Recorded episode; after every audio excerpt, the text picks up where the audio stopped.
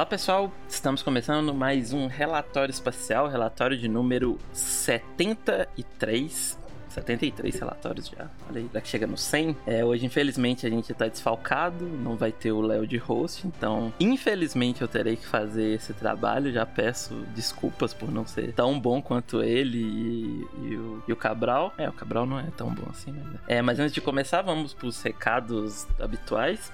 É, primeiro, caso vocês tenham interesse, sigam as nossas redes sociais, tanto no Twitter quanto no Instagram. É só é, pesquisar relatório espacial em qualquer plataforma que vocês acham a gente. É, segue lá, ajuda bastante. As, as redes estão um pouco paradas, mas a gente vai voltar com as trivias, com os posts e, e, todo o conteúdo que a gente sempre fez. Lembrando também que, essa, que a gravação desse podcast é feita no nosso Discord, então caso você queira participar e ouvir a gente ao vivo e comentar ao vivo aqui para ajudar até na nossa análise análise também, é só você clicar no link, é, nos posts ou na, nas plataformas do, do relatório, que se você está ouvindo isso editado. É, e por último, a gente também tem o tem o nosso padrinho, e caso você queira contribuir para a gente aumentar a qualidade do relatório, você também acha o link nos, no post e na, nas plataformas. É, a gente tá precisando de ajuda no padrinho para até conseguir fazer os tibes do, do, dos nossos novos integrantes, então quem puder ajudar lá vai, vai ser de grande ajuda. É, hoje a gente vai falar do capítulo 369,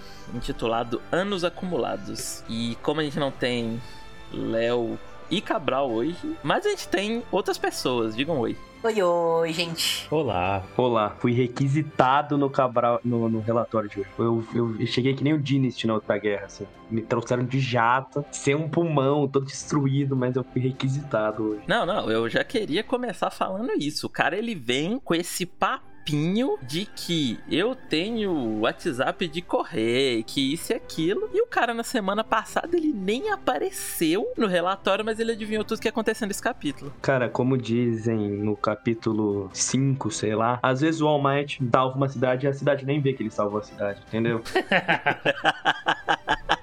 Precisava estar em vários lugares ao mesmo tempo.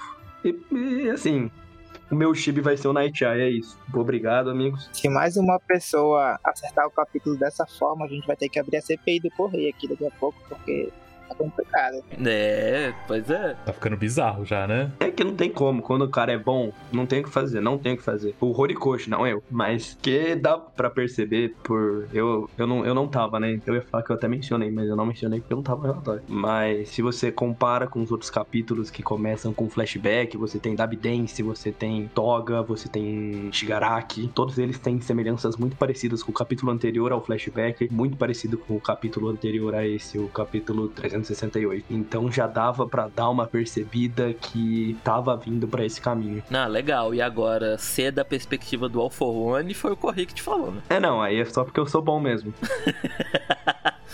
É, pois é. Não, realmente é muito bom. Tipo, meus parabéns. É, e foi bem lógico o que você disse. Tanto que eu, eu lembro do Cabral no último é, relatório citando o que você falou e eu falando, cara, faz sentido isso acontecer. E até também de não ser agora o flashback inteiro e mudar de núcleo, né? É, não, essa parte aí, essa parte aí, admito que foi meio. Eu li assim, eu acordei que tinha. Eu, eu juro por Deus, eu acordei. O ícone do Discord tava com o número 16 em cima. Eu falei, meu Deus do céu, alguma coisa aconteceu. E daí, tipo, eu falei, nossa, ok até a, mudança de núcleo foi meio assustador. Mas é. O ser da perspectiva da Alforno foi muito legal. Eu acho que talvez a gente veja até um pouco mais, pouquinhas coisas na perspectiva dele, mas eu acho difícil. Eu acho que a próxima vez que a gente vê esse flashback vai ser ele inteiro. 40 capítulos. Tomara, tomara. Eu acho que no mínimo um volume ele fecha. No mínimo um volume. Como diz, como diz a Sophie, tem que ser vários volumes para ter um portador em cada em cada lombada dos volumes. Cara, eu queria muito, mas assim, oito, nove volumes, né? Oito, porque. Não, 7, porque já tem o All Might e o Deco, né? Isso são quantos capítulos? O volume 7, se eu não me engano, me corrijam se eu estiver errado, povo do chat aqui da, da, do Discord. Volume 7 já é prova com, com os professores, não é não? Não, muito, é muito difícil ser isso. Pro, um, mas assim, ser do tamanho de uma Villain Academia ali, que é um volume meio, eu acho que vai. Quase dois volumes, eu acho que tem chance, sabe? Eu tenho uma prova, eu tenho um motivo para provar que vai ser isso. Se você pega O Horikoshi, ele claramente a gente sempre menciona, né, o coisa de não ter profile dos portadores, e tem uma coisa que é muito importante, que a gente não tem color scheme de muitos portadores. A gente tem, eu acho que do Banjo, da Nana, do Walmart e do Deco, né, obviamente. E eu acho que ele tá guardando para fazer uma capa de volume com todos os portadores, ou uma capa colorida, uma página colorida para começar isso do flashback, mas eu vejo uma, uma, uma, uma, capa de volume, porque eu acho que até em momentos que faz muito sentido ter uma capa, uma color com, com os portadores é sempre outra coisa. Ele sempre invoca no Deco, por exemplo. Eu acho que a gente vai ver uma página de volume, uma capa de volume que tem todos eles e as cores de todos eles. Poderia ser, inclusive, o volume que engloba esse capítulo. Porque, tipo, essa, essa página do Deco com os portadores atrás, nele, não é muito capa de volume. É, talvez seja. É porque eu acho, assim, não é um papo que a gente deve se entender muito, mas pelo que se eu, se eu não me engano, a lombada, o headshot, eu acho que ele vai estar na capa também, se pá, por causa do, né, Bakugou. Eu acho que pega essa parte também. E aí, ó, já, já complementando isso que o Marcos falou, eu adoraria ver uma capa, tipo, com todos os portadores é, usando suas individualidades nela, e aí na parte, na, na contracapa, na parte de trás, só o Yoichi, já que ele não usaria dele.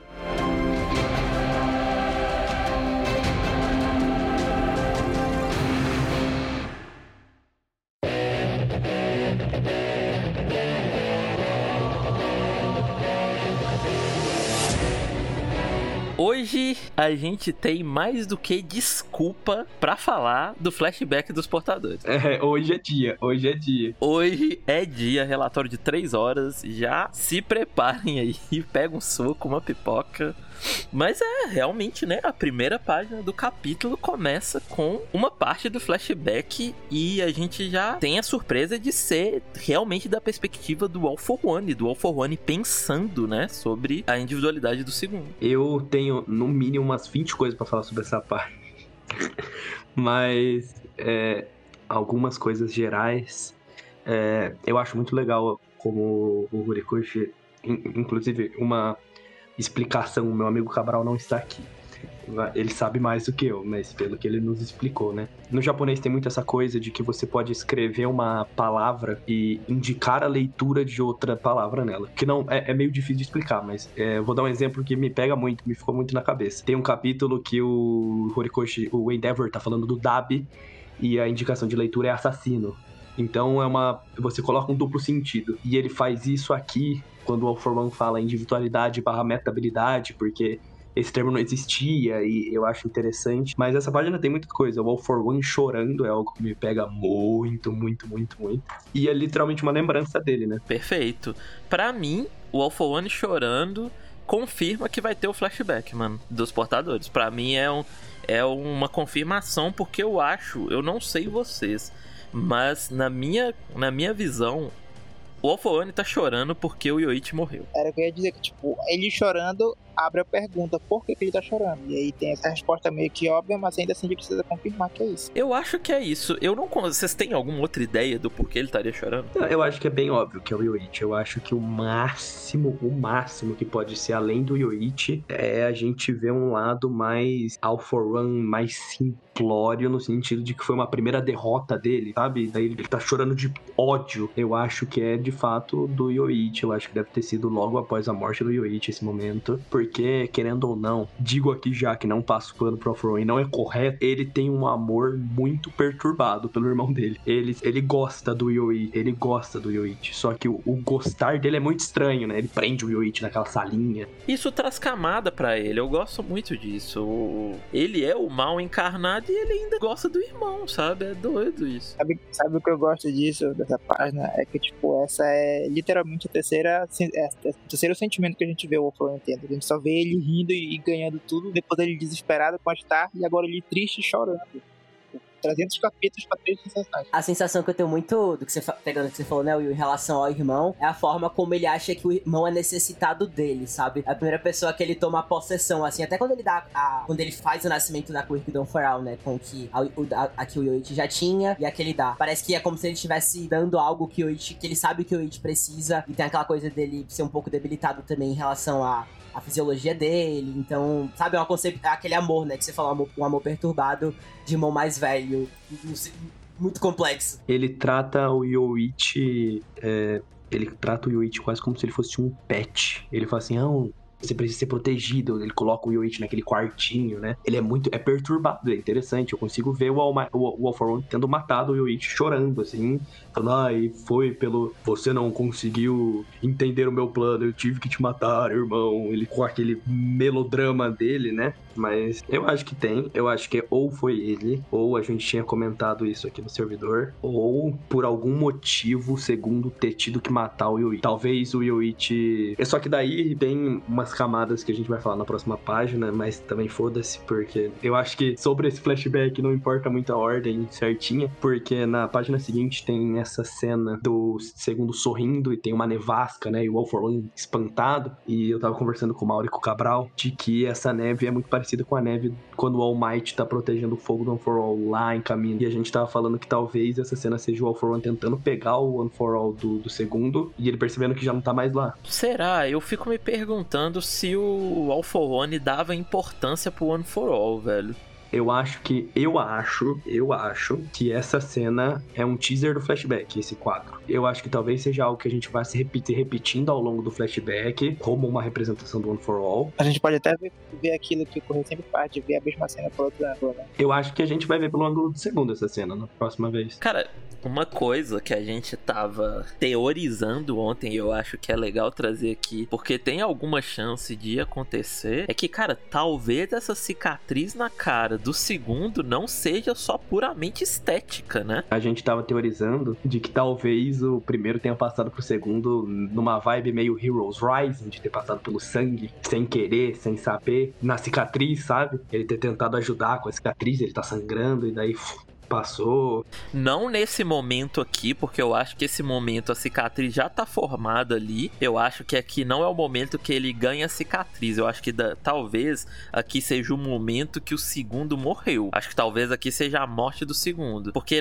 pelo jeito que tá desenhado ali, parece que ele já tá com a cicatriz, o sangue parece que vem da cabeça. Eu não acho que uma cicatriz no rosto desse jeito faria tão pouco sangue assim, não sei. Então eu acho que a cicatriz ela pode ter acontecido no momento anterior. O primeiro, sem querer, o primeiro sangrando também, sem querer ter passado a, a o One for All pro segundo. É, não, e não faz sentido, porque tem uma parte da cicatriz que não tá sangrando, tem uma parte da cicatriz que deliberadamente não tá sangrando. Que eu acho que é bem possível, porque me corrijam se eu estiver errado, mas ele não entendia direito como o One for All funcionava, né? Não sei, cara, isso é bem nebuloso para mim, viu? É porque eu lembro que é mencionado brevemente alguma coisa sobre o Yoichi com o One for All, qual que era a relação relação dele com a quirk dele, mas eu não lembro exatamente. É, eu acho, eu tava até falando com o, Nilson isso hoje no servidor, né? É, na minha cabeça, esses, do, esses três primeiros é quem descobriu o One for All também. É, é, quem vai entender o que, que o One for All faz, né? No sentido de ser um quirk que você consegue passar, ser um quirk que acumula. For... Nessa época, eles só vão entender que acumula força física, provavelmente, né? Talvez o segundo já entenda que transmita quirk, mas não é certeza. Mas eu acho que é muito isso aí, Marcos. É que esses três eles vão meio que entender juntos o que, o que, que acontece, que essa cor que pode fazer e qual que é o potencial dela, né? No sentido de eles chegaram à conclusão que, pô, se a continuar passando para pessoas confiáveis, pessoas fortes, pessoas dedicadas à causa, esse, esse poder aqui vai destruir o All for One um dia. Eu acho que a gente vai ver esses três entendendo isso. Eu até falei com o Nilson, né, que a gente tá falando de uma época em que não é tão. as coisas não são tão atuais, né? Não são, tipo, não se tem um entendimento tão grande do que são individualidades, do, de como elas funcionam. Então talvez esses três eles meio que eles deem uma, uma experimentada, assim, né? Do tipo, segundo passar pro terceiro sem razão nenhuma. Tipo, ah, é, sei lá, toma um pouco do meu sangue e vê o que acontece. Eles foram, tipo, na base da tentativa erro, né? Já que não tinha nenhum precedente de pesquisa, de nada informação. Exato. E nisso eles entendem o que, que o One for All faz, né? Eu penso que pode ser muito uma coisa assim que pode rolar entre esses três aí, nesse comecinho, né, do, do One for All, né? Entre os três primeiros. Né? Eu gosto muito disso, Caio. E até parando para pensar de outra perspectiva, eu tava com isso que estava na cabeça também o dia inteiro, assim, parando pra pensar como fazia sentido. Só que eu acho que olhando, assim, pela forma que o Horikoshi, pegando esse capítulo e, sei lá, uns três últimos ou dois, tem aquele tease do terceiro também. Eu acho que faz muito sentido quando você pega, ao mesmo tempo que parece que eles foram. É, eu acho que é explícito que eles foram um calo de alguma forma para o Alforan nesse período inicial, tanto que eu acho que é muito parecido a forma que o Horikoshi desenha as expressões do segundo nesse iníciozinho de nesse flashback rápido. E naquela hora quando ele tem o hint do Fajin associar o terceiro. Então acho que ao mesmo tempo que pode ser, pegando de, de, uma representação mais de como o, do que o Horikoshi já mostrou pra gente nos capítulos, né? Eu acho que ele traz muito essa sensação de que, ao mesmo tempo que foi que o Alforan, ele tava lá no, no, topo do domínio dele, teve essa união e o Alforan só teve a percepção do que o One for All podia representar é, em conjunto desses três, sabe? E aí depois realmente se tornou algo que ele tinha que necessariamente matar os portadores para fazer com que o poder não crescesse e tal. Tanto que os próximos morrem bem cedo, né? Tirando o Shinomori, que foi fortalecer e tal. Cara, eu acho, eu acho que o All for One, ele só foi perceber que o One for All era um negócio realmente preocupante lá no Banjo, velho. Eu acho que com esses três aí, eu acho que ele nem. Eu acho que ele percebe que o Shinomori. Eu acho que ele nem chegou a encontrar o Shinomori, ô Marco. Não, então, eu também. Só que eu acho que Par... Porque eu acho que faz sentido isso que o cara falou, deles, desses três começarem a perceber o que, que é o One for All, porque se você for analisar, a gente tem poucas informações sobre eles. Mas as informações que a gente tem são que o segundo e o terceiro, eles eram dessa guerrilha que lutava contra o All for One. A gente vê nesses, nesses flashbacks que eles claramente é, se sobressaíram sobre o One de alguma maneira. O segundo tá rindo nessa cena. Imagino que, imagino eu que seja, é, por exemplo, o terceiro fugiu ou conseguiu sobreviver uma turma, ele tá tipo, ó, você não conseguiu o que você queria. O terceiro também tá sorrindo naquela cena. E a coisa, as poucas coisas que a gente sabe sobre o Shinomori é que o Shinomori, quando ele pega o poder, ele decide que ele não vai se envolver na briga, porque ele sabe que ele não vai conseguir derrotar o All for One, e ele vai pra floresta para fortalecer o One for All. Tanto que o que a gente vê é que tem a cena dele na floresta e ele tá com uma pedra quebrada no meio. Ele provavelmente foi a pessoa que começou a fortalecer, o One for All porrada, o One for All Detroit Smash. E eu acho que talvez é, seja justamente porque os, o, o primeiro, segundo e terceiro perceberam que o poder funcionava assim. E o Shinomori falou: Ok, eu não tenho como lutar contra esse cara. A minha a quirk dele era boa para isso, né? Tanto que, se eu não me engano, ele menciona que quando o All for One tentava, ele fala: opa, tchau, vou mudar de lugar, não tenho. E daí eu acho que tal talvez nesse momento, quando ele entendeu o que, que o Shinomori tá fazendo, ele falou: opa, esse poder é alguma coisa, poder tem algo aí. Eu acho que ele ligou os pontos. Eu acho que o Banjo, quando enfrenta ele, deve ter dado mais trabalho e deve ter sido mais forte. E aí ele pensou, tipo, cara, que isso? Tipo, quem que é esse cara? O que que tá acontecendo, sabe? E aí ele entendeu o. Talvez ele tenha tentado roubar a individualidade do Banjo para tentar, tipo, entender o que que é, tipo, por que que esse cara é tão forte, sabe?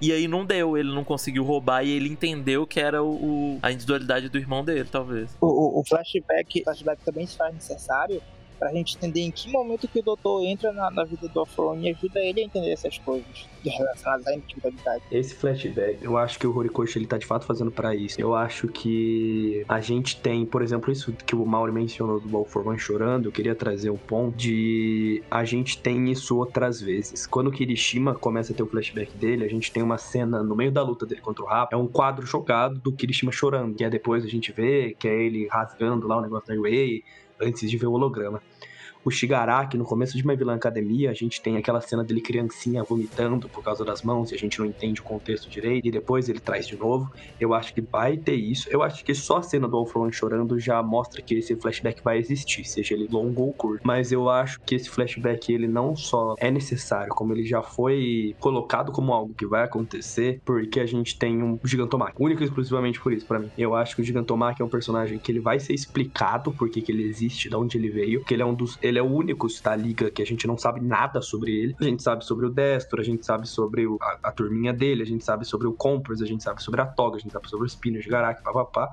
O Mark é o único que a gente não tem ideia sobre nada, além dele ter sido um lacaio do Alfron há muito tempo. Então eu acho que é algo que é necessário ter isso. E eu acho que é um flashback que ele vai fazer. Ele vai ajudar muito o Horikoshi. Eu acho que é um flashback que ele traz muita informação pro mangá. Oi, Marcos, é, só pegando isso que você falou, o que você falou mesmo do Shinomori e do Banjo. Tem certas. E dos outros também, né? Depois dele. Tem certas informações que às vezes ele até jogou no pós-guerra mesmo, como o fato do, do Shinomori morrer prematuramente e os outros terem uma causa mais ativa, mas, mas ainda assim morrerem mais cedo que o Shinomori, sabe? Então, tipo, certas informações que ele joga, você cria uma certa.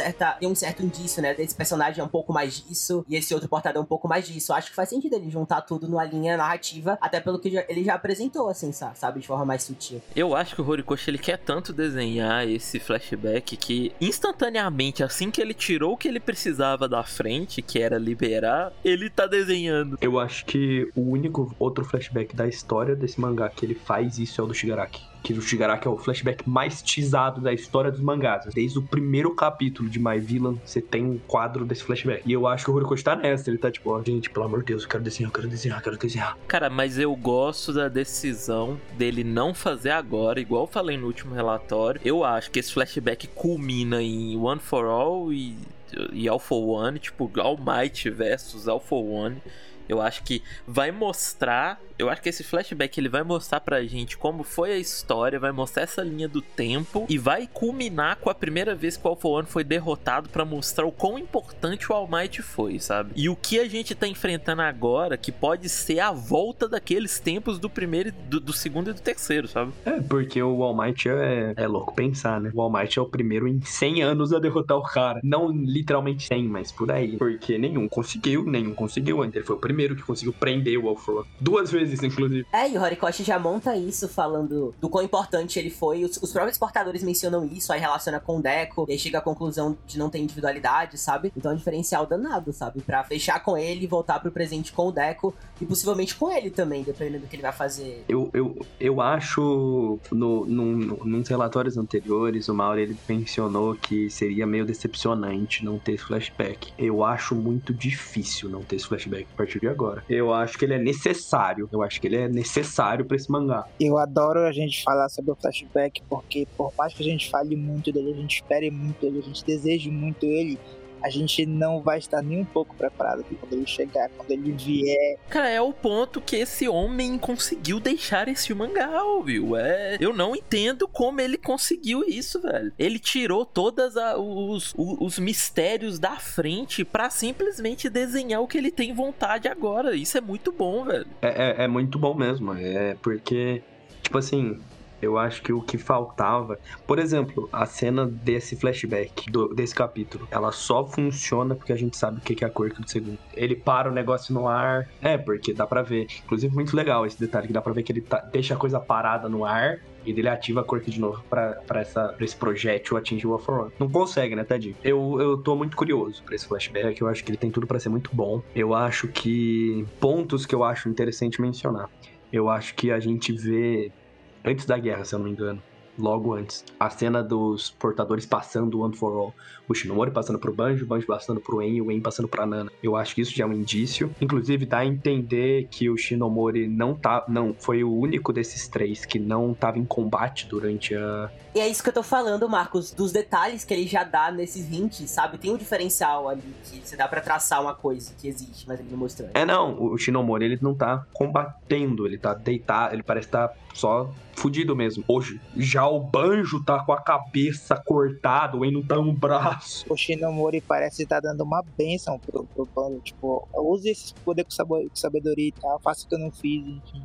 Eu acho que só da gente não saber o nome do Wayne já tem esse flashback. Só nisso já tem esse flashback. Esse flashback já vai acontecer. E a gente vai ter, eu espero, ia ser muito legal. Eu acho que a gente vai ter as cartelinhas de apresentação, tipo, nome do portador, meta habilidade, é, gear shift. Nossa, pra ter a mudança, porque vai estar tá na época. Caralho, rapaz. Eu acho também que uma coisa que indica isso é a forma, é, é a forma muito diferente que o segundo usa. A individualidade é muito diferente do Deco, né? Eu acho que a gente vai ver isso também, talvez. Ah, como essas quirks eram normalmente, originalmente.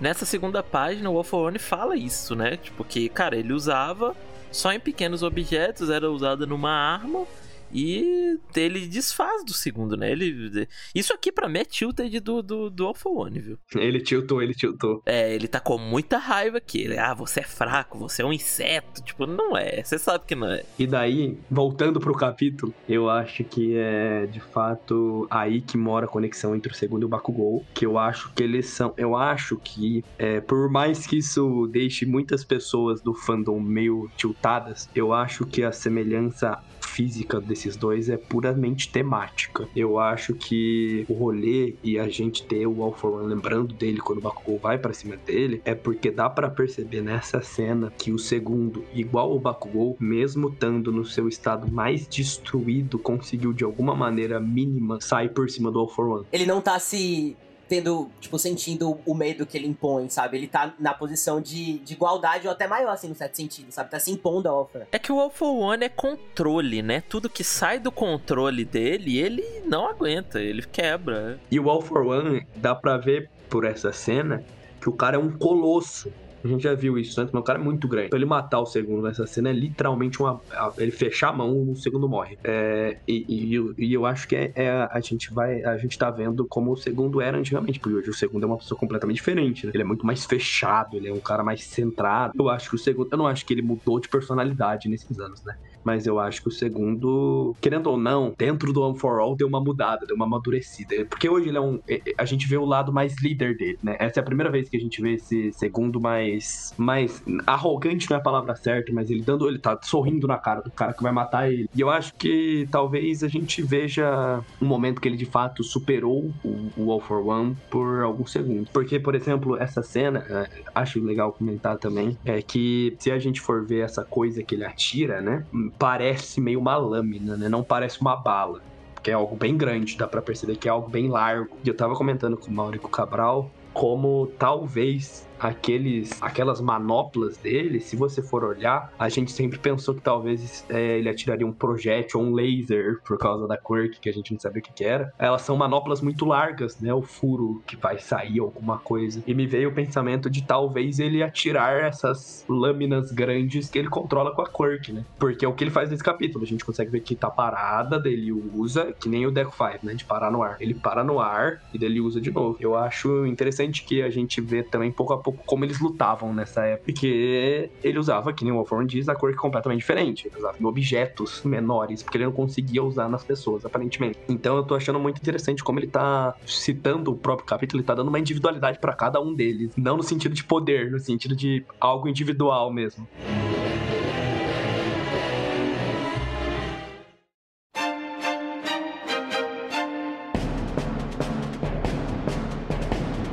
Continuando, incrivelmente o, o Alpha One, o Alpha One Shigaraki, seja lá qual for, fala que tá conseguindo ver eles, né? Eu tenho uma dúvida genuína, mas aí eu acho que essa cena entra no mesmo naipe do um buraco na cara do Shigaraki aparecer a cabeça do Alpha One dando risada, sabe? É isso, eu acho que pode ser um pouco do que o Yoichi fala no final, dessa correlação entre as quirks de alguma forma, sabe? Foi o que eu mais consegui pensar. É, talvez, talvez. Eu acho que é de duas uma. Eu acho que ou é algo mais, entre aspas, metafórico, no sentido de que, tal qual o nome do capítulo, o Yoichi, o Yoichi não, o segundo diz que ele tá meio que vendo os esforços acumulados, ele tá vendo, ele tipo, o Midori usar essas quirks, ele tá vendo os portadores, ele tá vendo o primeiro e o segundo, ele tá falando, caralho, tá acontecendo de novo, ou se de de fato algo com uma explicação de lore, né? Dele ter essa conexão. Eu acho que assim, o Horikoshi ele é muito livre com isso, né? Porque, é, que nem eu mencionei brincando, mas tem várias cenas lá no meio da guerra do rosto do Shigaraki abrindo no meio, o All for One saindo do rosto dele. Mas eu acho que isso aqui é só um, um, um próximo passo daquilo do, do One for All e do All for One ressoarem. Daquilo de, do, do All for One lá na Tartarus conseguir sentir quando o chicote negro desperta, sabe? É, mas então, então, será que é isso mesmo de tipo, eles estão culminando para um ponto, que nem o Yoichi diz, o One diz no último capítulo. Não, o Yoichi disse no último capítulo. No, culminando num ponto onde as, as duas estão entrando meio que numa sintonia, as duas cores. Eu gosto muito disso, porque é uma coisa que até a gente fala às vezes. Acho que o Mauri trouxe esse ponto, vez outra a gente fala no relatório, que é de ter um combate interno, sabe? Dentro, é, sei lá, do, de não ser dentro de um ou do outro, ser um combate realmente de vestígios entre as duas individualidades e pelo Alforan ser a parte interna né, do corpo de Shigaraki, ele que habita é, os portadores serem do Deco, sabe? E a tendência é que realmente isso se una para que, sei lá, um dia a gente possa chegar a ver a, os, eles atualmente ajudando o Deco a vencer internamente, sabe? Não só dando dicas. Parte do One for All veio do All for One também, né? É, ele, ele, ele dá pro, pro, pro, pro Yoichi, ele fala, ah, irmãozinho, você não pode ser inútil, de dar o negócio pro, pro, pro Yoichi. Ele dá uma quirk que, de mais de, tipo, acúmulo de poder, né? Enquanto o Yoichi tinha uma quirk que não, eu não sei se, a gente não sabe se eles tinham esse conhecimento ou não, mas era uma quirk de, de transferir, né? E aí juntando tornou isso. Tem, num mini meio tempo, tava relendo aqui as, a, é, o, aquele mini flashback que tem no festival. Fica meio ambíguo. O All for One chama ele de powerless, no sentido de que ele é fraco, sabe? Só que não dá, não dá para saber se, o que ele, até onde ele conheceu One for All. Mas é, eu acho que faz sentido ser isso, né? Porque a gente sempre teve essa conexão. Tem aquela cena no, na guerra da, do anime agora, que vai ser daqui a alguns episódios, inclusive. Quando o Shigaraki acorda, que o, o Deku ele sente, né? Até agora, há uns 10 capítulos atrás, quando o All for One volta, que o Yoichi fala: Midoriya, senti coisas indescritíveis. Eu acho que talvez esteja de fato combinando mesmo, faz sentido. E eu, claro que isso depende das próximas páginas, né? Mas eu acho que essa conexão, eu concordo totalmente com o Mauro e com o que o Nilson falou, que essa conexão, ela não só ela tá acontecendo pouco a pouco, né? Seja por, pelo Deco usando o, o One for All de uma maneira mais efetiva, seja porque o, o All for One tá, tá, perdendo o próprio equilíbrio, mas eu acho que isso é uma coisa que, que os usuários do, do One for All estão buscando fazer. Eu tenho a sensação que não é uma coisa acidental do tipo, pô, tá acontecendo aqui e vamos, vamos usar isso pra alguma coisa. É, eu tenho muita sensação que isso talvez seja uma coisa que a gente ainda não sabe, né? Daquela conversa do Deco com os portadores, que depois do pós-guerra, que claro, a gente viu uma boa parte, mas eu acho que existem partes que o Horikoshi tá segurando por alguma razão específica. E eu, eu acredito que tem algum momento que eles estão eles querendo fazer isso por alguma razão. Seja falar com o Shigaraki, né? Pra tentar salvar o Shigaraki, ou seja porque talvez eles entendam que essa é a forma de derrotar o All for One, né? Tipo, que derrotar o All for One seja por dentro, né? Por assim dizer, né? Então eu acredito que essa conexão ela não só tá sendo física, né? Como, como a gente falou de de de fato o All for One tá vendo os portadores antigos ali na, na, fumaça, por assim dizer, né? Mas que isso tá sendo feito de propósito. Essa, essa maneira do Deco lutar, assim, eu acho que é proposital para fazer essa, essa conexão e ter alguma utilidade, né? Ter alguma efetividade entre, entre os, os combatentes, por assim dizer, né? É, de ter a batalha mental, entre aspas, né? E a batalha física do Smash quíntuplo e o. Calma lá também. Cabeça também. Cabeça barra espiritualmente, né? Aqui a gente tem a confirmação do nome da individualidade, né? Tinha ficado meio, meio ambíguo, mas é troca de marchas mesmo. O rolê do Transmission é meio no sentido de trocar a marcha, né? Tipo, transmissão de marcha, né? É tipo Ida, sabe? Que ele tem uma, uma individualidade, ele tem aquelas duas paradas lá que ele faz, que ele ativa e dá um boost rapidão. E aqui começa a, as, as explicações, né? Da individualidade. Ele fala que, como as outras, a troca de marchas foi fortalecida pelo One for All, ou seja, ela tá bem mais forte. E agora ela controla células individualmente. Isso eu acho muito específico, eu acho que vai ser usado pra alguma coi outra coisa depois, viu? Só deixar isso aqui. Será? Será? Eu achei que era mais um exagerinho, assim, tipo. Eu ia falar cômico, só cômico não é a palavra certa. Mas esse exagero brincalhão mesmo, sabe? De mangá. Mas eu acho que faz sentido, eu acho que faz sentido ser usado. É que eu acho que antes ele funcionava só em objetos porque não tinha. É, a área de ação da, da individualidade ela não era tão grande quanto ela consegue ser agora por causa do One for All. O Correio, ele é muito sagaz da forma que ele usa essas expansões de poderes, sabe? É a mesma coisa que aconteceu com o Bakugou e que a gente já comentou em relatório também. A evolução da individualidade do Bakugou Bakugou veio dele simplesmente produzir mais suor. A individualidade dele era produzir suor pelas palmas das mãos, e aí agora ele consegue pro produzir o suor explosivo pelo corpo todo. Então eu acho que é o mesmo princípio aqui. Eu acho que antes ele a, a individualidade ela não ele não tinha poder para tocar nele, fazer e controlar ele mesmo, porque ele a individualidade dele não tinha expandido até esse ponto, sabe? E agora com o All principalmente, é ele consegue controlar o próprio corpo, sabe? Ele consegue usar a individualidade no próprio ou na, no braço, não sei se no corpo inteiro, mas dá a entender que usa no corpo inteiro, né? Mas eu acho que é isso, eu acho que é só um, sabe, expandindo a ação. Eu acho que a intenção dele nessa página Ainda mais pela forma como ele transita de uma para outra com esse pode alterar os fundamentos deste mundo, é mostrar como é uma coisa insana, assim, sabe? Isso acho que a gente já pode pegar do capítulo passado, com o Mirio percebendo que o som chegou depois, sabe? É um. Ah, não acho que é nesse ponto. Eu acho que é o ponto de, de tipo, igual ele, o segundo fala depois, ou no Deco, não sei, que a inércia não afeta a, o negócio. Ele pode estar tá muito rápido e simplesmente parar e não vai acontecer nada. Tipo, meio que a, o, a realidade dobra. É meio tipo o lance do Mirio, sabe? É meio um bug, assim. Sim, é, é mais pela propriedade da Quick mesmo que tem tudo, tudo, tudo isso. Exatamente. Eu quero muito saber o como isso pode ser usado em outras pessoas. Tipo, como ele consegue usar isso no Shigaraki. Porque se ele conseguir usar isso no Shigaraki, isso é muito quebrado, né? Se ele conseguir usar isso no Ida, usar o Overdrive, o Ida Ida usar ou aquele. Nossa, o Ida ele vai. O Ida dá a volta ao mundo e o ensinou. O Ida volta no tempo. Se de alterar o fundamento deste mundo é só aquilo de a fantasia ver a realidade. É, eu acho também. É mais, é mais essa, essa descrição meio lúdica, né? Da, tipo, meio, meio doidona, assim. E ainda é uma Discord. É, mostrando como o negócio é totalmente absurdo agora, né? Realmente é uma individualidade muito forte. Parece jogo até, parece um poderzinho de jogo. É, é poderzinho, é 100% poderzinho de jogo. É um buffzinho de jogo. Fica mais rápido. E aqui tem um negócio muito, não sei se todo mundo notou, que o Horikoshi ele, ele dá, né, o, o, o do Horikoshi. O Deku dá o, o Smash, o Shigaraki afunda ali no, no chão, e aí tem uma pontinha de S ali embaixo, que é quase como se o barulho estivesse começando, né? Tipo, o barulho do Smash começasse viesse depois do soco, e aí na próxima página tem os cinco Smashes ainda, tipo, são cinco onomatopeias. Tipo, imagina isso, de você ter a, desferir o negócio lá pra continuar a batalha e o som do negócio ainda tá chegando, sabe? É, achei loucura. A forma visual que o Horikoshi bota pra enriquecer a Quirk, sabe? Eu acho isso muito, muito legal. Seu desgraçado. Seu, seu, seu desgraçado que faz o anime. Você tem um trabalho, amigão. Você tem um trabalho que é colocar o efeito sonoro depois do soco. Você tem um trabalho por aí. Eu sabia que isso foi a discussão no Marcos. Eu tinha certeza.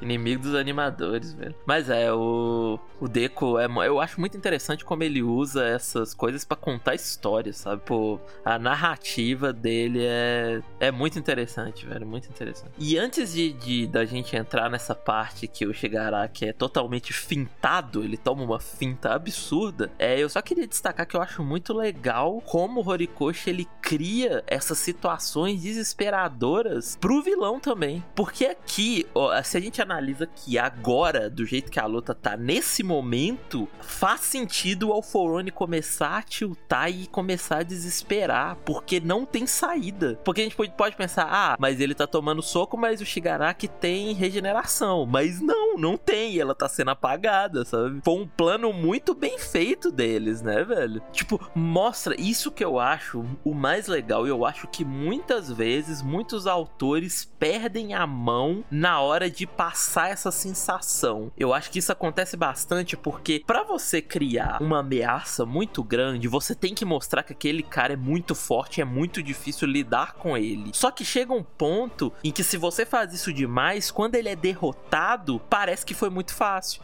parece que o herói não teve mérito em derrotar e parece que só foi derrotado porque tinha que ser derrotado, sabe?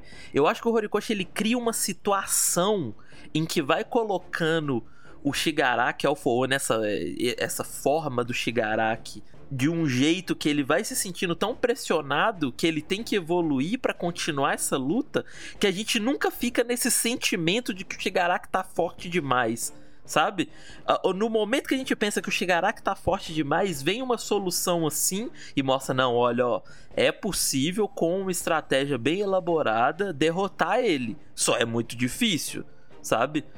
Na primeira guerra rola muito isso, né? No, na, naquela primeira guerra, quando tá todo mundo contra o Shigaraki e ele chega num, mundo- num momento que ele fica desesperado e vai pra cima do Aizawa porque ele tava perdendo. A, a mandíbula dele tava pendurada já, porque eles estavam dando muito dano nele. E essa cena, essa cena é tão boa que é tanta coisa acontecendo, né? Que o Shigaraki ele perfura o braço, da, a asa da Ryukyu pra jogar a bala, é muita coisa. E, e- e é isso, tipo assim, eles fizeram o plano perfeito. Ainda assim, o Bakugou tá caído sem o coração, a Mirko tá sem uma, uma perna, um braço, sem nada, o, o Tamaki tá todo destruído, a Nejira tá toda destruída, a arena tá toda quebrada. Então foi um plano geral, assim, que deixa, tipo, o One está desesperado nesse momento, só que há quatro capítulos atrás, quem tava desesperado eram os heróis. É isso. É, bem perfeito. Você descreveu perfeito o que eu quero falar. Esse balanceamento, ele é muito bom. Eu espero que ele consiga fazer isso até o final, sabe? Eu tenho muita confiança. Não, eu ia complementar o que exatamente você falou, a forma como o Horikoshi coloca as, as, as, as adaptações do Shigaraki, eu acho que segue, segue uma elevação quando tava sendo com, com, com o resto do pessoal que agora tá ferido, né? E o Mirio tá ajudando eles aí a se afastar da luta. Só que com o Deco parece que é tão, tão assim, rápido quando a gente percebe o desamparo do Shigaraki, sabe? Pô, é, é uma adaptação que ele tem que ter nesse, nesse exato momento, porque ele vê que ele não tem o que fazer, sabe? Enquanto nos outros era uma sensação completamente diferente. A gente viu o desamparo deles também, pra adaptação do Shigaraki ser uma coisa específica que, que, que atiça, né? Aqui o Deku chega e ele já é obrigado a ter isso, sabe? Porque ele não consegue fazer nada. Então ele evolui muito, ele evoluiu muito essa forma que tá tendo nesse núcleo. É uma coisa que o Mario falou nos outros casts, sabe? Parece que é uma coisa mu- muito, muito única, assim, esse núcleo especificamente da UA, sa- da, da UA, sabe? Você pode criar uma linha, assim, pra conversar um episódio inteiro só sobre essa parte, sabe? Até onde ela vai durar, não sei, né? Que eles vão ficar. Eu, eu queria mencionar, tipo assim, muitas pessoas não gostam dessa comparação, mas eu acho que é comparar o cara com o Horikoshi com um gênio, então assim, acho que é uma boa comparação. Mas é, a maneira que ele estrutura essas, essa luta, principalmente, me lembra muito o Toriyama, que é um deus da escrita, não tem nem o que dizer sobre esse homem, porque tem essa semelhança, e obviamente a gente sabe que o Horikoshi gosta muito de Dragon Ball, e tem essa coisa de que o Deku chega, muda um pouco o tom, muda um pouco, tipo, a- a- você começa a escutar o pam pam pam param, você começa a escutar o tema do Goku, Midoriya chega, você sabe que assim, tá vindo. Só que ele, só que ele consegue, ele consegue equilibrar muito bem, porque ao mesmo tempo que você vê que, olha, chegou a luz da esperança, você tem o One no final desse capítulo falando, quebrando e luzes e Até no quesito coreografia da luta, eu posso jurar pra ti que eu lembro do Goku pequeno, criança, girando assim, igual o Deku, batendo no chão e já partindo pra cima de novo, exatamente como ele fez agora nesse capítulo. Eu, eu sei, inclusive, qual é a luta que ele faz isso, viu? Ele faz uma. Ele tem, tem, uma, tem uma luta que o. Que, que o Goku luta exata- faz exatamente esse movimento no começo da página. É verdade mesmo. Eu, eu, eu, eu sou meio assim, eu, de, eu, eu não sou o melhor analista de artes marciais, mas assim, a coreografia do Horikoshi, falando um pouco de maneira geral durante o capítulo todo, a coreografia do Horikoshi, ela é assustadora de boa. E é, de fato, lembra o Toriyama mesmo, assim, é muito dinâmico, é tudo muito dinâmico, é tudo muito rápido. E você sabe que as coisas são rápidas e você sabe exatamente o que tá acontecendo. A gente tem aquela página meio de posição, entre aspas, do Midoriya, mas se você. Vamos dar um exemplo que aquela página não tem diálogo, você entende exatamente o que tá acontecendo na, na, na cena de. A coreografia do Horikoshi ela é muito bem colocada, ela é muito bem trabalhada a- através das páginas. Que nem o Smash mesmo, esse, esse finalzinho na, na página, assim, e começa logo na outra. É, é, é muito bem trabalhada, é muito bem dirigida, por assim dizer, se é possível usar esse termo num quadrinho. É muito bem dirigida as ações do Horikoshi. É, é muito bom. Eu entendo, eu acho que ele pega.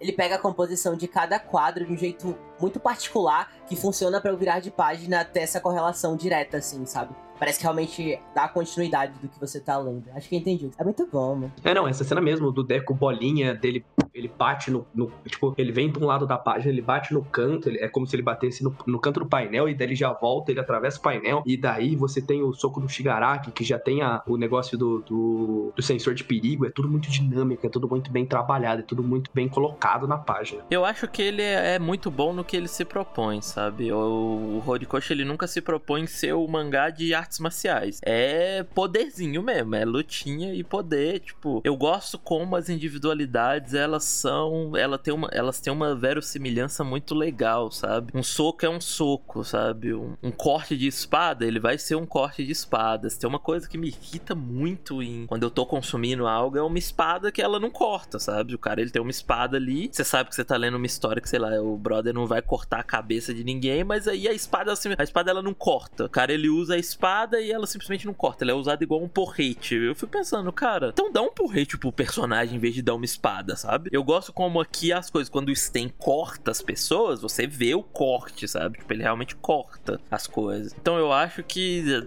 em poderzinho funciona demais. Eu acho que pro, pro que ele se propõe, ele não se propõe a ser um, um mangá tipo Jujutsu Kaisen, que é bem mais é, isso, é muita coreografia. Tipo, tem capítulos de Jujutsu que você fica. O capítulo, você fica, sei lá, cinco páginas em um movimento do personagem, que é muito arte marcial. Então o Akutami, ele, ele desenha direitinho o movimento que o braço do personagem tá fazendo e o movimento que o cara tá fazendo pra bloquear. E aí já vem o outro soco, então é muito mais arte marcial. O Boku no Hero não é arte marcial, sabe? Ele não se propõe a isso. Em Jujutsu, o Akutami desenha uma cena de luta do Nanami que é inspirada num filme, é uma animação, uma cena de animação de um filme de luta, coreografia de luta lá, e ele desenha ela no mangá, exatamente por ser coreografado em- quase em sequência, assim, a gente tá vendo um plano de sequência de E funciona demais. Jujutsu é bem legal também. Quem não lê, ler.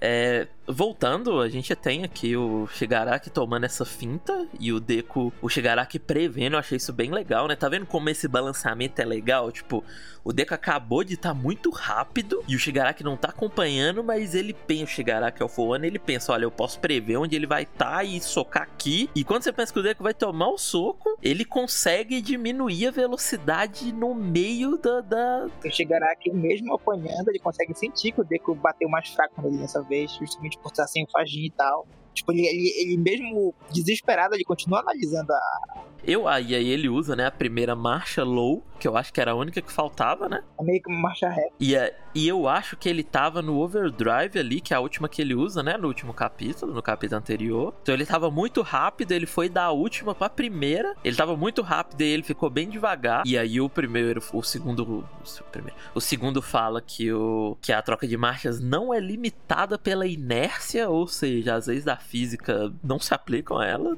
Lide com isso.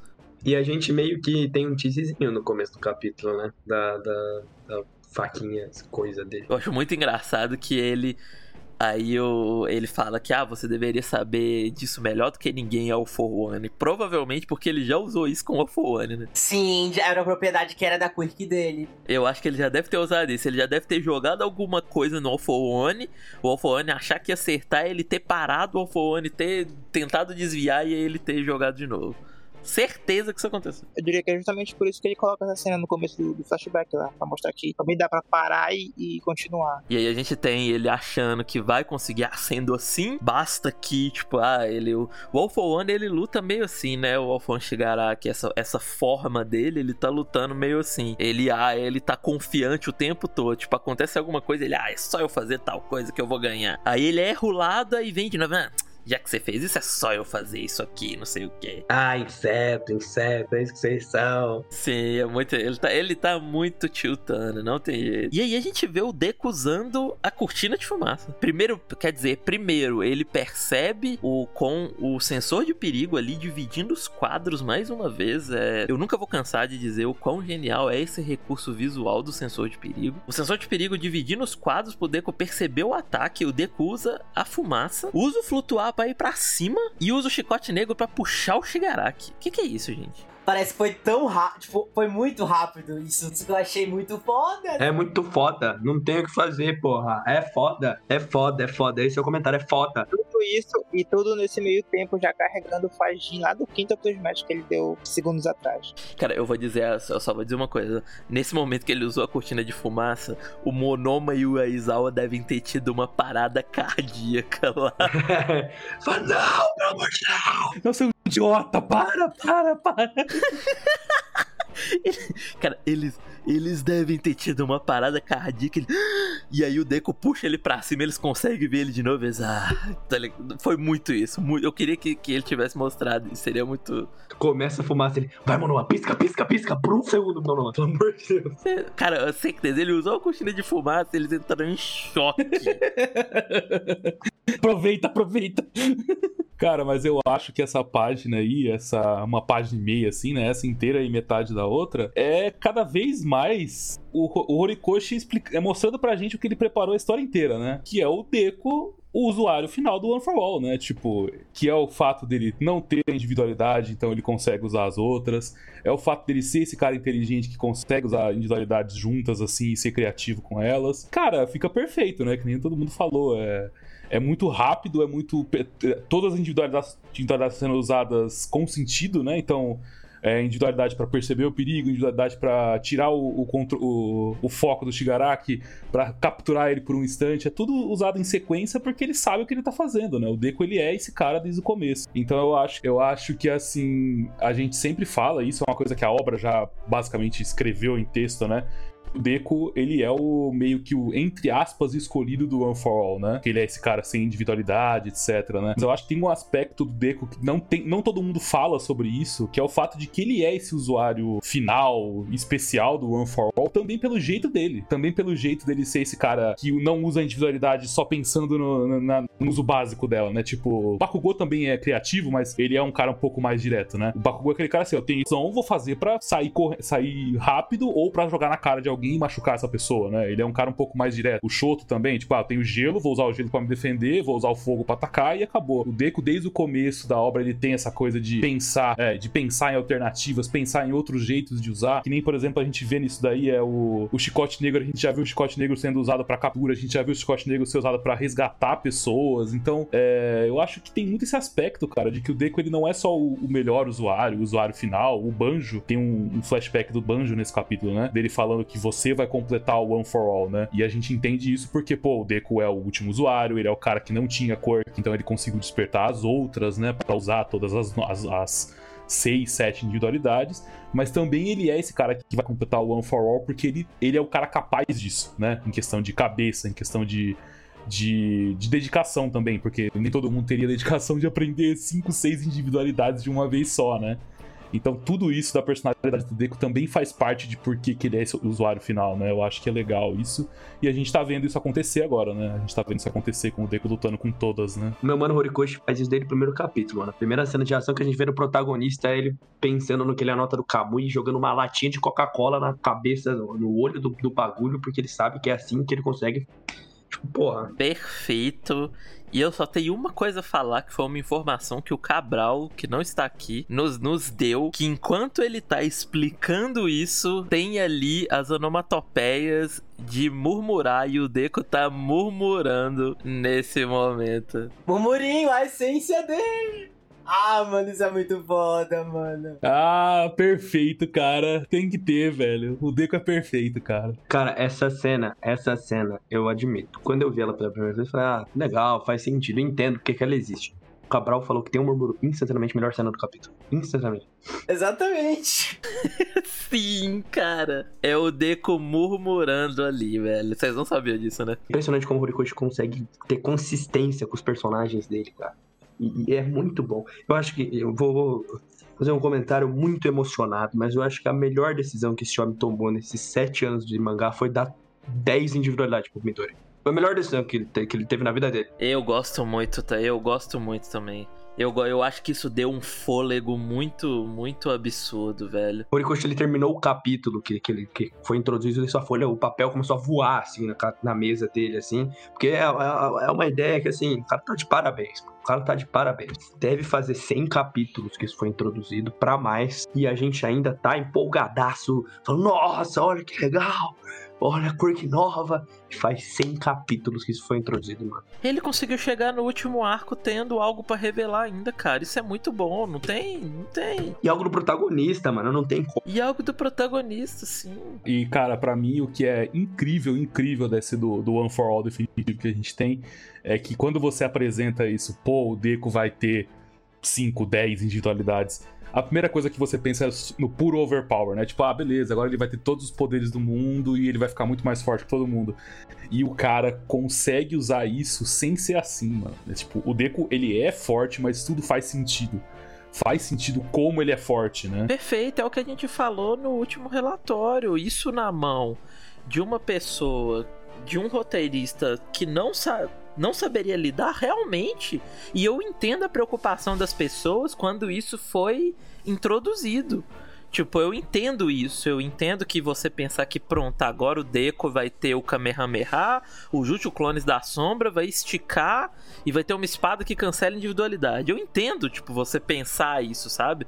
Pensar que agora o Deco vai ter todos os poderes do mundo. Eu entendo você pensar isso. O jeito que ele usou, a forma que ele usou, é aquilo que a gente falou no último relatório, a individualidade mais gráfica que mexe no, no design que mais aparece ainda é a primeira que é o chicote negro. As outras tudo são meio invisíveis assim, né? Tipo, tirando o chicote negro e a, a cortina de fumaça, todas elas não têm um, um elas não aparecem, né? Elas são só buff mesmo. Eu acho é muito foda, velho. Ele fez todas serem equipamentos de suporte. Tem, tem uma página no mangá que é isso, tem um quadro ali também sobre isso. E é muito foda, é muito foda.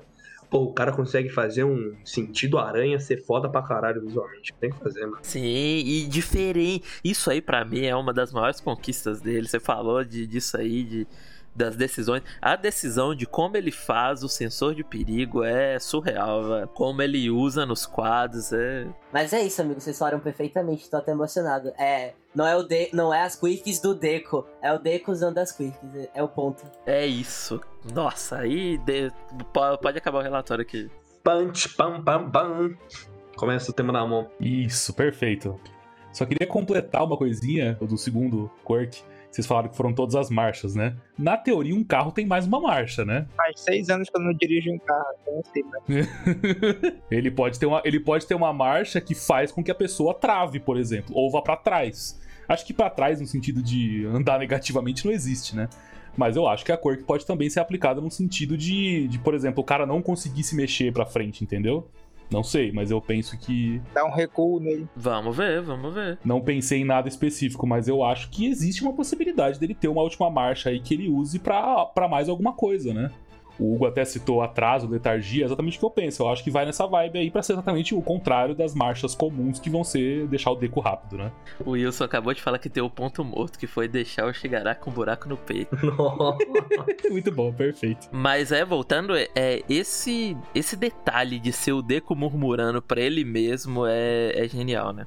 Dá um outro tom pra cena. Quando eu tava lendo, eu falei, ah, beleza, é exposição, é o Deco explicando e repassando todos os. E aí, quando o Cabral falou que, ah, lá, a, a onomatopeia, ele, ele murmurando, eu falei, é igual, é igual o Marcos falou, a gente na hora surtou, falei, é a melhor cena do. Genial, eu também achei genial. Eu confesso que, que ele murmurando essas individualidades todinhas para ele mesmo só me fez sentir mais saudade de todo o caderninho dele. E continuando, ele ativa o overdrive de novo, ou seja, ele vai da marcha mais lenta para mais rápida, pelo que a gente tem conhecimento. É, ou seja, ele não, não tem a limitação de ter que passar por todas elas, né? Ele pode só ir pra última, pelo que eu entendi. É, delimitar o que ele quer, exatamente. O cara é um poste de 0 a 100 em 3 segundos. E aí a gente tem aqui o segundo falando que ele não deve, que o Wolforone não deveria temer só as meta habilidades.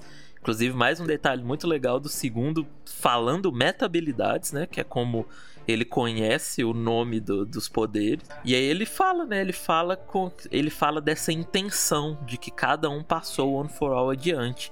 Que entra naquilo que o Marcos falou, que eu acho que, cara, tem que ter essa conexão com um e com o outro, para um e o outro explicar essa determinação, né? Mostrar que, olha, isso aqui é um poder tal que foi feito para destruir tal tal mal que existe, você tá sendo incumbido agora de continuar esse legado. Toma. Eles têm que ter se conhecido, né? Eles têm que ter conhecido um ao é assim, eles conheceram um ao outro, mas eles têm que ter tido algum tipo de, de relação. E eu acho que eles têm, têm. Para mim, o quadro da mão é muito simbólico, não tem como não ter tido. Ele fala que essa determinação já carrega poder. E aí a gente tem aqui o Deco quase se deixando e de novo, né? Ele, é, ele, ele cerra os dentes, você vê que o olho dele. A, a pupila some. É, tá desaparecendo, ou seja, ele tá quase indo. Ele lembra do Banjo falando que vai, ele vai ser aquele que vai completar o One for All, então ele sabe que ele tem que se controlar.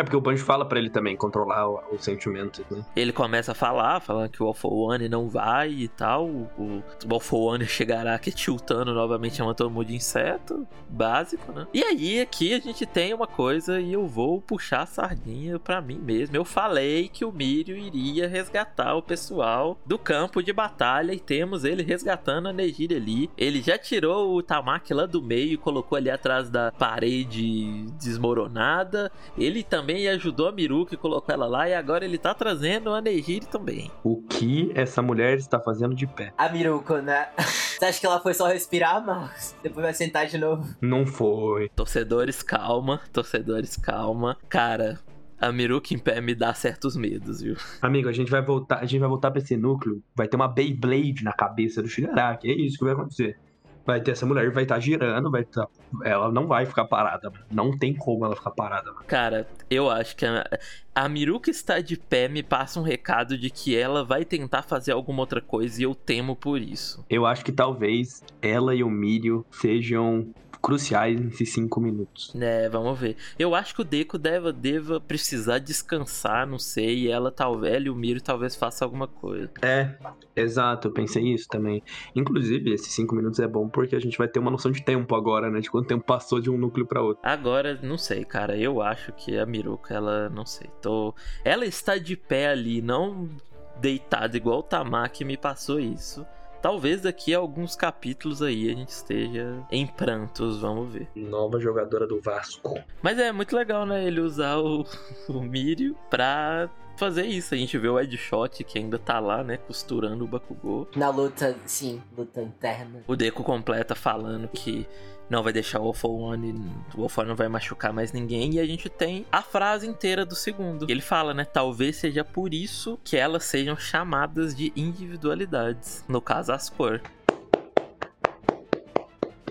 Que manga bom. Ó, Isso é muito foda, né, gente? Que mangá bom, meu Deus. Ele faz uma correlação dos termos, mano. Nossa. É, não, e é uma e é um personagem que ele não tinha, ele não entendia esse nome porque na época dele era metabilidade. O- a gente tem que lembrar que o segundo ele tá existindo há pouco tempo ali, essa, né, essa consciência do segundo, ela não tá existindo há tanto tempo, ela tem pouco tempo que tá existindo ali. Eles estão vendo o mundo pelos olhos do Deco.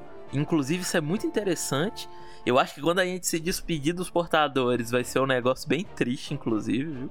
Mas é muito legal a gente ver essa percepção dele, né? A gente ter essa, essa leitura dele entendendo que, olha, talvez seja por isso que a nomenclatura tenha mudado, né? eu quero fazer uma constatação forte, uma constatação audaciosa. Eu acho esse, essa, esse mini monólogo um dos melhores do mangá, porque eu acho que esse mini monólogo do, do segundo é temático. De que não só ele diz em respeito ao legado, de que o que torna esses poderes individuais de cada um, essa determinação que foi passada, cada um tem a sua própria determinação, cada um tem a sua própria individualidade, né, que seria o termo de, de algo é, kosei, né, algo único de alguém, como ele tá, ele, ele tá constatando de que cada, cada portador é ele mesmo, ele tá entendendo. Cada pessoa é ela mesma. E é o tema do mangá, é o tema de, do arco, por assim dizer. E é totalmente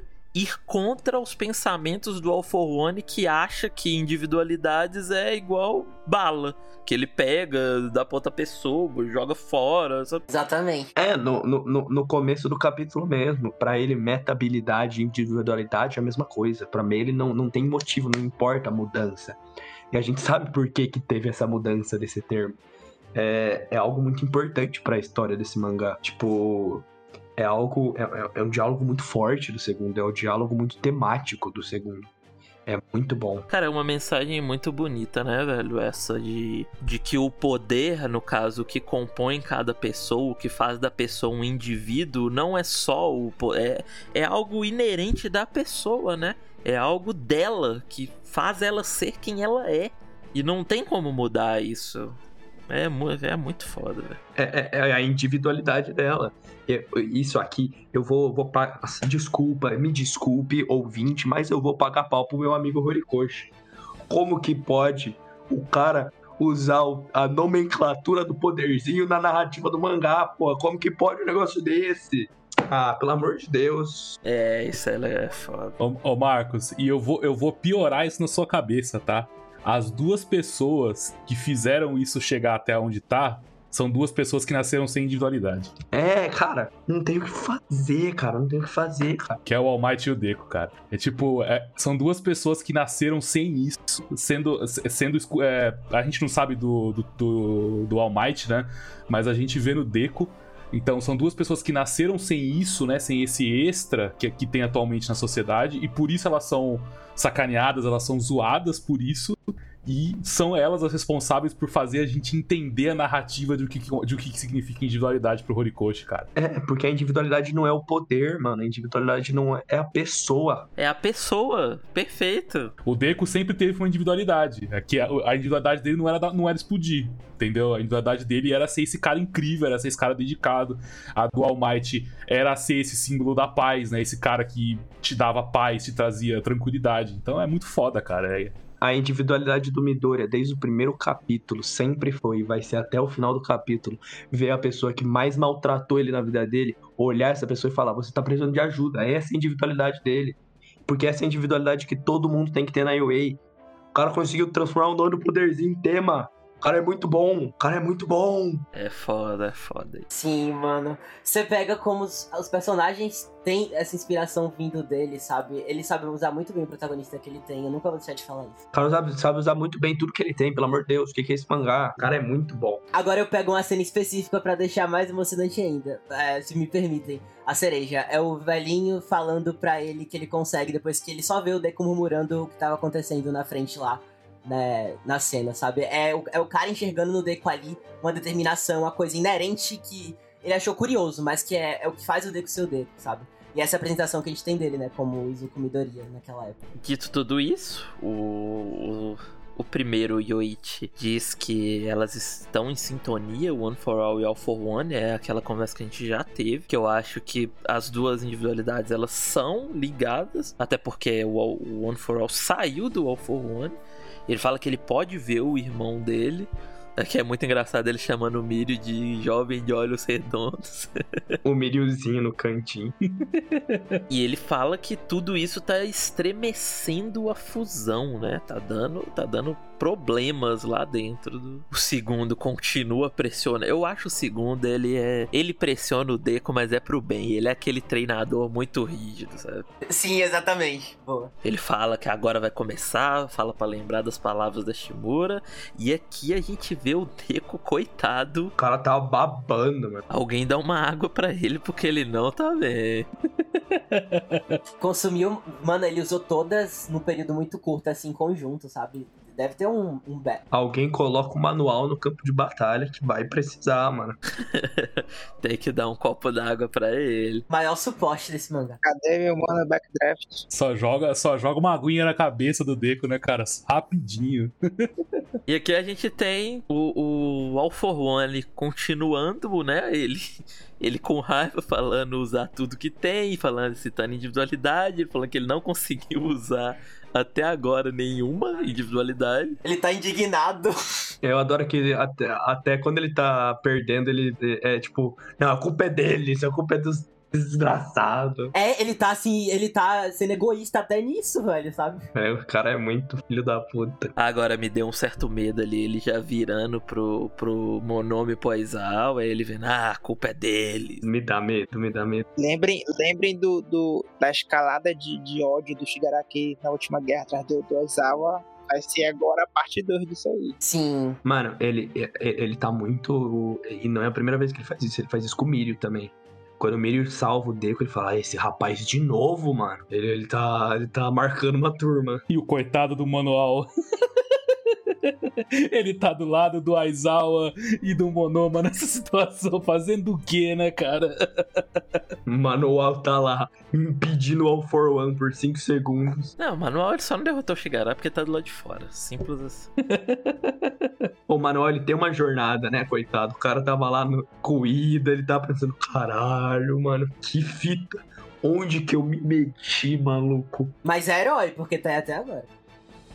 É o Yoroimusha invertido, pô. Esses heróis pequenos, de certa forma, tipo ele, The Farm e tal, são os maiores de todos. A gente tem o Shigaraki fazendo não sei lá o que, cabelo todo espetado, o- a- onde ele tomou o soco sendo preenchido por algo. Isso aqui eu já vou falar, eu acho que é uma nova forma vindo, viu? Eu acho que ele vai virar um monstro. Também, também. Tipo, a gente associou muito essas novas formas indo por uma perspectiva que ele teve, que ele tem que mudar um pouco a forma dele na luta, né? Eu acho que se ele virou aí pro Aizawa e pra essa galera, eu acho que pode ter uma coisa a ver mais ele querer as quirks, sabe? Direcionar o foco dele. Mas não sei como vai ser isso na prática. É, não sei. Eu acho que ele viu o problema, eu acho que ele agora. Ele foi meio burro, inclusive, nisso. Ele, ele começou a entender. Não burro, né? Porque agora ele foi levado até a, a- O limite do limite. o máximo. É, ele foi levado até o limite dele depois que o Deco chegou. E eu acho que agora ele tiltou e ele viu que o problema tá sendo tá preso e tá sem individualidade e ele vai fazer algo sobre isso. Exatamente. É muito bom. É, sobre as individualidades. Eu acho que ele vai começar a focar a arena, que já tá meio torta ali. Vai começar. é, não sei, vamos ver. É muito bom que ambos os núcleos levaram os seus rivais ao, ao extremo. Tanto o Endeavor lá com o Foroni e agora que o Deku com o Shigaraki. E aí, a gente tem um quadro do Aizawa já meio em choque ali. O que, que será que ele vai fazer? Ele fala ainda não. E a gente tem um monólogo final do All for One falando que é, se foi, se no caso é os esforços de, que trouxeram ele, se os esforços até, se os esforços até hoje que trouxeram ele até ali e que vai definir o resultado, ele diz que ainda tem uma chance e a gente corta pro hospital central onde tá o spinner gigantesco. Insano esse final. Adorei o, o lagarto escreve Deus com, com D minúsculo e vira jacaré. lagarto escreve All for One com A minúsculo. E aí tem que lembrar pro pessoal quem é que tá dentro do Hospital Central. Kurogiri, né? Cara, eu acho que o plano do All for One, porque ele diz os esforços, né? Eu imagino que ele tá mencionando os esforços que ele teve preparando essa guerra, porque ele preparou o ataque, né? Não é que nem na outra guerra, a gente tem que lembrar isso. Isso é um, isso é um assunto muito importante que a gente não fala muito. Na outra guerra, meu mano Doutor Garak tava andando pelo hospital, abriram a porta e falaram: viemos te pegar, velho. Os caras não estavam esperando. A mansão dos caras, os caras tava lá tomando. A Toga tava lá comendo sashimi, a mansão abre no meio. O All for One planejou essa guerra, ele planejou o ataque. Não sei se ele já esperava minimamente que fossem separar ele, mas eu imagino que ele queira o Kurogiri, porque se ele consegue o Kurogiri, ele virtualmente ganha aquele campo de batalha, porque ele mata o Aizawa e o Monoma. Porque se ele consegue o Kurogiri, ele consegue transitar entre a barreira facilmente. Esse é o meu medo. Porque o Kurogiri entra lá, pega ele, Eu acho que isso é um ponto muito importante que você traz, Marcos, até pra. Como leitura mesmo, a gente tem mais foco agora. Que, tipo, ele está na UA, mesmo que tenha, sei lá, certa previsão disso, ele está naquele lugar compacto que ele não pode sair. Não é algo que fazia parte do planejamento dele, né? Eu acho que além dele atuar, ele usa muito bem as, todas as peças que ele tem. Então essa galera aí, principalmente o Spinner, que, que, que nem entrou pelos portais, né? Já tava fazendo uma coisa específica que ele tinha pra fazer. Eu acho que é em prol do Alforan, sabe? É o que eu consigo pensar. É, e, e, e, e o All for One, agora, desde o final da guerra, ele tem uma vantagem que ele tem dois corpos pra agir por ele. Ele tem dois corpos pra ele mexer nas coisas. Porque eu acho que é realmente. Eu não acho que é bait do Horikoshi, eu acho que a esperança dele é o Spinner, porque o Spinner tá num ponto muito importante. Porque eu acho que nesse momento. é, Vamos dar um exemplo que é, eu não acho que a forma nova do One vai resolver todos os problemas dele. Eu acho que não é assim que funciona essa evolução dele. Por mais que resolva muitos problemas, eu não acho que ele vai virar, sei lá, o céu forma explodida e vai explodir a barreira. E, e- então o All for One ele tem dois ele tem dois trunfos que podem fazer ele ganhar parte dessa guerra o Makia e o Kurogiri só que o Makia tá com o mano lá do, do exército de libertação Seu ponto é, tipo, ele tá depositando.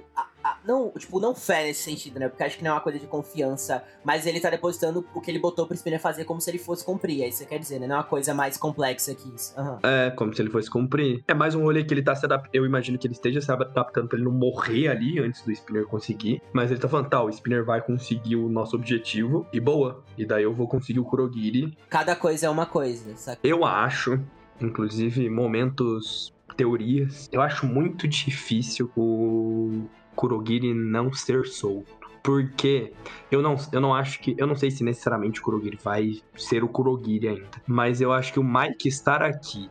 Vamos dar um exemplo que de fato seja isso. O for One quer que o Spinner leve o Kurogiri. O Mike tá aqui, o Aizawa tá lá. Não é sem querer, tá ligado? Não acho que seja sem querer.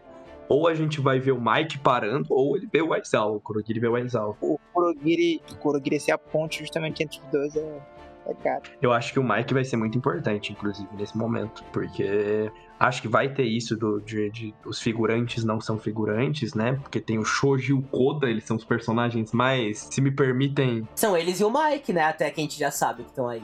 Com o impacto maior dos heróis. É, é, pois é. Se me permitem dar uma All for One'zada, os personagens mais relevantes desse, desse núcleo são o Shoji e o Koda. Tipo assim, tá ligado, mano? Shoujo é o mais shed desse mangá. Silêncio. Não, ele é foda, mas assim, extra, como diria o. E a Polly lembrou um negócio aqui. A Nagan tá no hospital também. Olha aí. Vamos ver a Nagan de novo. Já tínhamos falado isso. Spinner vai tomar um tiro. Eu quero ver ela e o Snipe lado a lado atirando. Foi porque o Rodri falou um negócio que é bom citar aqui, porque talvez possa acontecer. Que ele falou, é bastante cruel, mas também tenho que matar o Kurogiri se a situação no hospital se complicar. E aí a Polly citou que a Nagan tá lá, e a Nagan era acostumada, né, a passar o serão nas pessoas. E aí a gente tem que lembrar que o único herói que teve que fazer essa escolha difícil foi justamente um, um herói da Associação de Heróis lá, o Hawks. E era basicamente a mesma função que a Gantine. Que foi ter que matar o Twice, né? Exato. Os dois que, os dois que, que, que têm a, a, a. Não teria a capacidade, mas enfim, os dois que já fizeram essas escolhas antes são os mais adequados pro papel. Se for algo que vai acontecer, vocês estão preparados pra ver o Mike vendo o Kurogiri morrer? Eu não tô. Meu amigo, ele vai dar um grito que o Japão inteiro vai ouvir. É, eu não tô pronto. Eu não tô pronto pra nada em relação ao Kurogiri. Mano, eu vou dizer uma coisa. Eu acho que quando o Horikoshi coloca esse peso dramático no Mike é sempre muito bom e eu quero ver mais disso. Então eu tô animado. O Mike é um puta personagem que é muito foda. Eu vou ser honesto, eu vejo um quadro do Shirakuma, eu choro instantaneamente. Então eu tô ansioso pro que vai acontecer daqui pra frente. É muito forte pra mim. O Shirakuma me quebra, me quebra, me quebra. É um elo muito bem estabelecido. Ai, ai, semana passada a gente falando de ai, é, eu vejo um mundo em que o mangá cabe aqui no, na luta e tal. E aí essa semana o Correio simplesmente muda de núcleo e mostra o Spinner e é isso aí, né? O, o comentário da Jump do, do, do Horikoshi só faltou assim, Mauri, vírgula. Eu falei que eu tinha pensado em um ano, mas vai ser mais.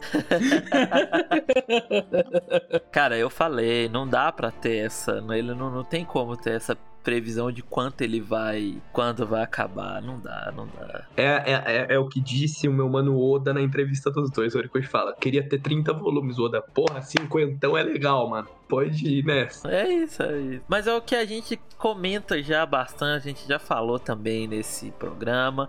Cara, ele tá fazendo a história que ele quer e ele chegou num, num- Ele chegou num ponto, eu vou ser sincero, deve ser muito. Eu acho que deve ser muito legal chegar nesse ponto como história, viu? Eu acho que é daqui pra frente o Horikoshi vai se divertir de um jeito que, cara, é muito legal, cara. Porque ele já resolveu tudo, é aquilo que a gente sempre fala, ele já resolveu tudo. Aqui agora é só ir desenhando, é ir fazendo, Ele quer, ele faz o que ele quiser, mano. é, é ir resolvendo. É lógico que a gente espera uma virada ou outra da- na história, alguma coisa que a gente não tá tão. que a gente não tá tendo a leitura tão atenta e vai surpreender, é lógico. Mas de coisa que precisava de acontecer, tá tudo aí. Ele só tem que. Deve ser muito legal, cara, chegar nesse ponto como história e. E tá, tá assim, sabe? Não tem nenhum plot solto, né? Pra você conseguir terminar o capítulo com um spinner gigante bombado, velho. Pelo amor de Deus, não tem coisa mais legal que isso. Mano, o cara conseguiu, ele, ele foi da luta de Shigaraki versus Midoriya pra Koda versus Spinner, tá ligado? Sim, esse é o meu ponto, Marcos. E a gente tá interessado nisso, é esse que é o pior de tudo. Interessado? Amigão, o arco pra mim começa agora.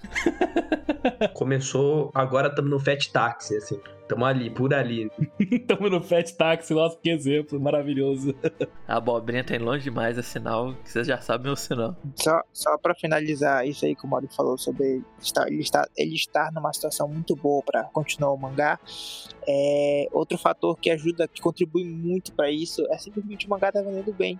Ele não ter que se preocupar com, com venda, com, com- tipo, tem muito mangá que já tá num- numa situação de final, mas o, mangá tá numa situação de venda não tão boa assim, aí o autor tem que se preocupar com isso também e, e acelerar algumas coisas, mas não, no caso do Boku no não é isso. Ele tá num- numa, numa zona de conforto muito, muito boa. E tipo, só relacionando pra, pra fechar com isso que você falou e o que eu queria. Você pega os extras antigos que tinham os profiles dos personagens, ele sempre deixava claro quanto ele queria ter um pouquinho de tempo pra explorar esse personagem que ele criou e ter um conceito legal, sabe? Demorou, demorou, mas agora ele pode pôr em prática justamente por por estar nesse, nesse lugar na história. Ele vai recompensar quem soube esperar. É, eu, eu acho que o que mostra muito esse conceito que o Mauri falou, né, de o Horikoshi ter fechado e agora ele tá se divertindo, é exatamente o que a gente viu agora. É ter esse tido esse. Tem, tem passo que a gente ficou na UA vendo Shigaraki, vendo Baku, Bakugou, vendo Deku, e agora ele. Sabe, a gente ficou esse tempão que a gente até brinca, né? Tipo, ah, agora ele vai acabar tudo, vai mostrar tudo em, em flashback. Não, pô, ele, ele fez isso porque ele queria fazer e agora ele vai pro spinner porque ele quer, porque ele quer ir pro spinner, né? Cara, teve flashback da Nejire na, na UA, ô Caio. Teve Tamaki usando a combinação suprema de coisas que ele comeu. Tipo, ele tá tendo o tempo dele. É o tipo de coisa que, assim, o que nem o Will falou, né? O mangá que talvez não estivesse vendendo tão bem também, ele precisaria mudar mais rápido de núcleo, né? Pô, preciso mostrar um pouco do, do Endeavor, preciso mudar, mostrar um pouco do Deco, preciso mostrar um pouco, sei lá, de for One. E no que ele quer fazer, ele tá fazendo do jeito dele, né? Acho que é, é muito. Eu, eu, concordo 100% com isso, que a gente tá nesse momento vendo um, um mangá de um cara que ele tá livre. Ele tá livre porque o mangá vende bem, ele tá livre porque ele já fechou o que ele precisa fechar pra história fazer sentido, e agora ele tá escrevendo o que ele quer fazer, e isso é muito bom, né? Muito bom porque a gente gosta do Horikoshi, porque a gente acha ele um, um autor divertido, legal, mas também porque está criando uma história muito boa, né? Um final muito legal. Né?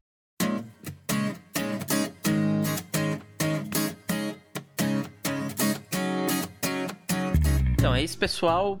É, terminamos aqui mais um episódio. Mas antes de terminar, dando aqueles recadinhos de novo, só para reforçar, bem rápido. É, nos sigam nas redes sociais, isso tem, ajuda bastante a gente. Acho que a gente bateu 6 mil no, no Twitter agora. É, então ajuda lá. No Instagram também. É, a gravação do podcast, relembrando de novo, é feita no Discord. Então, se você tem vontade de vir aqui contribuir também com a discussão, você acha o link nos posts ou até mesmo nas plataformas, na descrição das plataformas também fica o link do, do, do nosso servidor. E não menos importante, a gente também tem um padrinho, se você quiser contribuir e puder, para ajudar a gente a aumentar a qualidade do relatório. Também tem link no, no post e nos, nas plataformas onde você está ouvindo isso. Muito obrigado a todo mundo que participou, meus caros amigos, vocês são ótimos. Foi perfeito. Muito obrigado, muito obrigado. E é isso. O Cabral e o Nilson passaram adiante, só isso tem poder. Talvez seja por isso que são chamados de tchau! Minha garganta tá uma merda, não consigo fazer tchau!